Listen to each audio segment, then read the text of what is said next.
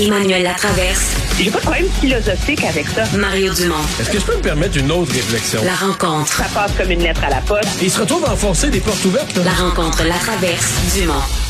Emmanuel Latraverse se joint à Mario Dumont et moi. Bonjour Emmanuel. Bonjour. Bonjour. Alors euh, Justin Trudeau qui entame un voyage euh, important, est arrivé à Washington, avait des rencontres déjà parce que demain c'est la rencontre des trois amigos, donc euh, avec Andrés Manuel Lopez Obrador, président du Mexique, et Joe Biden. Mais aujourd'hui il y avait déjà quand même des rencontres importantes. Là. Nancy Pelosi, Chuck Schumer, euh, chef de la majorité au Sénat, euh, Mitch McConnell chez les Républicains. Donc euh, ça a commencé en force parce que le mandat semble assez gros pour le premier ministre actuellement.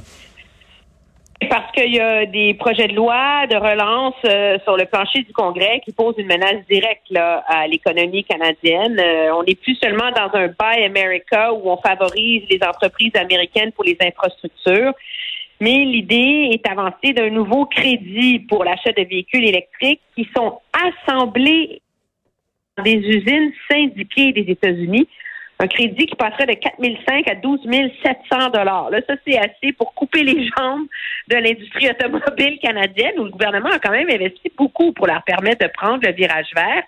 Donc, euh, je pense que ça reflète euh, une réalité dont le Canada est de plus en plus consciente que les vraies batailles politiques aux États-Unis, ce n'est pas à la Maison Blanche qu'on peut les gagner, c'est au Congrès parce que c'est au Congrès que se négocient euh, les détails des projets de loi et des grandes initiatives, les amendements, et c'est là que s'infiltrent des pilules empoisonnées et c'est là qu'on peut les extraire. Euh, et dans la mesure où le Sénat est vraiment divisé 50-50, ben le Canada n'a pas trop le choix là, de les courtiser euh, à droite comme à gauche, bien qu'on soit conscient que c'est plus euh, ouais c'est ça et donc euh, donc c'est assez difficile comme situation pour Bon. M. Trudeau Mais, mais je trouve quand même que pour M. Trudeau, euh, c'est- drôle des fois la politique, c'est drôle la vie, c'est drôle la politique. Jusqu'à maintenant, c'est comme si l'arrivée de Joe Biden est toujours une bonne nouvelle pour lui. Parce que on se dit bon ben là il est plus pogné avec Trump puis c'est un nouveau ton et, et je trouve qu'au lendemain de ce de ce deux jours si aucun résultat aucun progrès euh, on pourrait se retrouver que ce soit l'inverse. C'est-à-dire que, que Joe Biden soit pas un méga problème mais devienne pour M. Trudeau euh, plus un embarras qu'une- que quelque chose de positif. C'est-à-dire que il avait l'excuse sous Donald Trump que les négociations étaient impossibles donc, il pouvait expliquer à sa population, là, écoutez, moi, là, je fais ce que je peux, mais vous voyez bien les relations.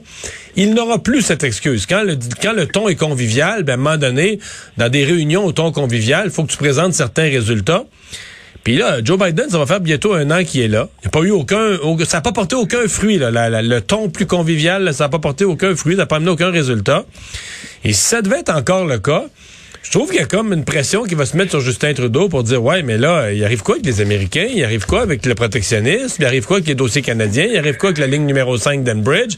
Euh, tu gagnes-tu tu gagnes-tu de temps en temps? On te demande pas de gagner toutes les batailles mais t'en gagnes-tu une de temps en temps? Oui, puis moi, je, quand je vois la démarche actuelle et les débats actuels, euh, ça me rappelle une conversation que j'ai eue avec un très, très proche conseiller du premier ministre euh, Trudeau avant la sermentation de M. Biden ou tout juste avant les élections où il reconnaissait que, tu sais, dans le fond, pour le Canada, économiquement, ça aurait été peut-être plus facile si le Sénat avait été républicain parce que c'est plus facile de faire voir ces éléments-là. Et la tâche est d'autant plus difficile en ce moment que c'est la gauche du Parti démocrate qui a fait sortir le vote, c'est la gauche du Parti démocrate qui lui a permis de reprendre le pouvoir. Donc, cette gauche, peux pas la tasser, tu peux pas l'ignorer. Euh, et donc, euh, et ça, ça, complique beaucoup, euh, je pense, le débat. Mais moi, j'irais plus loin, Mario. Je te lance une idée.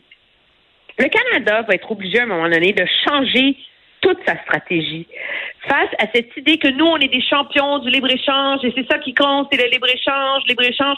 La réalité, c'est que ce nationalisme économique qu'on reproche aux États-Unis, on le voit ailleurs dans le monde. Puis la première place où on le voit, là, tu sais, comme quoi c'est pas si toxique, horrible et méchant que ça, là. Rappelle-toi le discours de M. Legault à son congrès. Oui, absolument. Ah, au Québec, il y a un nationalisme euh, économique. Tant qu'à dépenser 5 milliards de dollars, on va pas aller acheter des autobus électriques aux États-Unis. Puis tant qu'à construire un REM de l'Est, on va essayer de faire faire les trains ici. Fait que ça, ça je veux dire, à partir du moment où tu as des, des provinces au Canada qui épousent ces théories-là, ben, ça devient un peu difficile pour le premier ministre du Canada d'aller se pointer à la porte de la Maison-Blanche puis dire euh, danger, danger, là.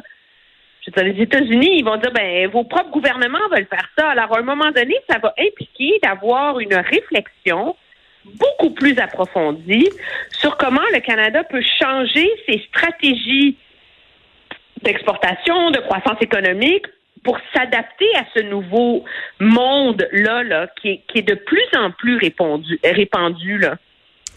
Parlant de stratégie euh, politique, Emmanuel et Mario, le dossier de Erin O'Toole, donc qui a fait face à un peu d'adversité euh, dans son leadership, qui a utilisé euh, plutôt plutôt la ligne dure.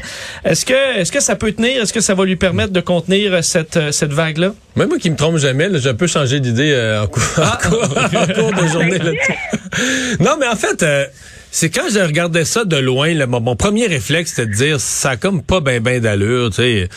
Parce que là, t'as une députée, une sénatrice, pardon, qui conteste le chef. Puis là, c'est le chef lui-même qui monte la porte. Ça fait, tu me contestes, je te montre la porte. C'est, ça aurait été préférable que se fasse montrer la porte par le Sénat lui-même, par des collègues, qu'on dise, c'est que d'autres viennent à la défense du chef. Là, la journée passe, j'écoute des conservateurs publiquement, euh, j'entends ce qui se dit dans les cercles conservateurs. Il y avait un caucus aujourd'hui, on se dit, ouais, c'est peut-être la personne, cette euh, sénatrice Batters qui est un peu euh, loose cannon, pas très disciplinée. Euh, isolée? ouais, un peu isolée, pas toujours parfaite là, dans ses, pour rester poli, pas toujours parfaite dans ses interventions, qui sert d'exemple pour faire peur aux autres. Là. Tu sais, le principe ben de dire tu, tu en punis une, puis elle, elle a pas assez d'alliés pour que ça fasse un vrai gros dommage. Mais en même temps, à tous les autres qui sont euh, semi-fidèles au chef, là, ça leur fait penser aux conséquences s'ils mettent le pied euh, sur l'accotement. C'est peut-être ça qu'aura réussi. Je reste avec mes doutes. Je pense que le Parti conservateur est très divisé puis qu'elle aura quand même des supporters euh, à sa cause. Pas nécessairement à elle personnellement, mais à sa cause. Mais peut-être que Renault vient de poser un geste d'autorité qui va être payant. Je, je, je, je vois ça en fin de journée. Mais moi, je pense qu'il l'a posé en sachant qu'il y avait les appuis pour le poser au caucus. Là. On a vérifié, puis je pense que, en tout cas, c'est CBC hier soir qui rapportait qu'il y a 70 députés qui étaient d'accord pour la mettre dehors, puis 48 qu'on n'a pas trop sondé. Fait qu'ils sont pas mal mous, là. Je pense que c'est comment c'est pas fort fort. Mais c'est quand même beaucoup, là, 48, que t'es pas assez sûr qui supporte le chef, qu'il le supporte un peu, mais pas tant. Sauf qu'il y en a 70 qui, en ayant dit au chef, c'est correct. Ça, ça envoie le message aux 48 autres, hey les boys, là, la prochaine fois, là, on va le faire au caucus, le vote, puis vous allez perdre. OK? C'est terminé. Mais plus que, tu sais, tant qu'à marcher sur la peinture, comme toi tu l'as fait, moi, je vais marcher sur la peinture sur euh, Pierre Poilievre. Hier, euh, tu l'avais en entrevue, puis la première réaction que tout le monde avait, c'est Oh boy, c'est pas fort fort comme appui à son chef, hein? Il y a même des gens non politisés de mes amis qui me l'ont écrit, là, qui m'ont dit ça, là. Ouais, euh, ton député que t'as reçu, il est pas trop fort sur ton chef, là. Non, non, non. Puis il y a beaucoup qui lui attribuent d'être en coulisses en faveur de ceux qui font le trouble, hein, parce que lui aussi a des ambitions. Mais je le voyais arriver aujourd'hui au caucus conservateur. Il a enlevé son masque, là. Ah, oh, Mme Batters, Mme Batters. Il dit, là, Mme Batters, on s'en fout, là. L'inflation est à 4,8. On peut-tu parler des affaires qui comptent pour le monde, là? Ça, c'est une bonne réaction. est à 4 Non, mais tu sais, je veux dire, allô, les boys, là? C'est ça qui est important. Le débat qui touche le Canada, c'est ça en tout cas, il fait son pitch, on connaissait quoi, c'est qu'à un moment donné, il y a eu trop d'argent investi par le gouvernement, il y a trop d'argent dans l'économie, ça nourrit l'inflation, il faut comme mettre un haut là sur euh, les dépenses sans fin. Puis je me suis dit, ça, là, avec ça, les conservateurs, ils en ont une poignée. Ils en ont une poignée pour retrouver leur cohérence idéologique, pour aller à la guerre sur des enjeux en temps de pandémie. Puis cinq minutes après, il y a trois députés de la Colombie-Britannique qui débarquent. Madame Barreuse, Madame Barreuse, autres, ont regardé les journalistes et êtes-vous fous? Avez-vous compris, les amis, que la ville de Vancouver est déconnectée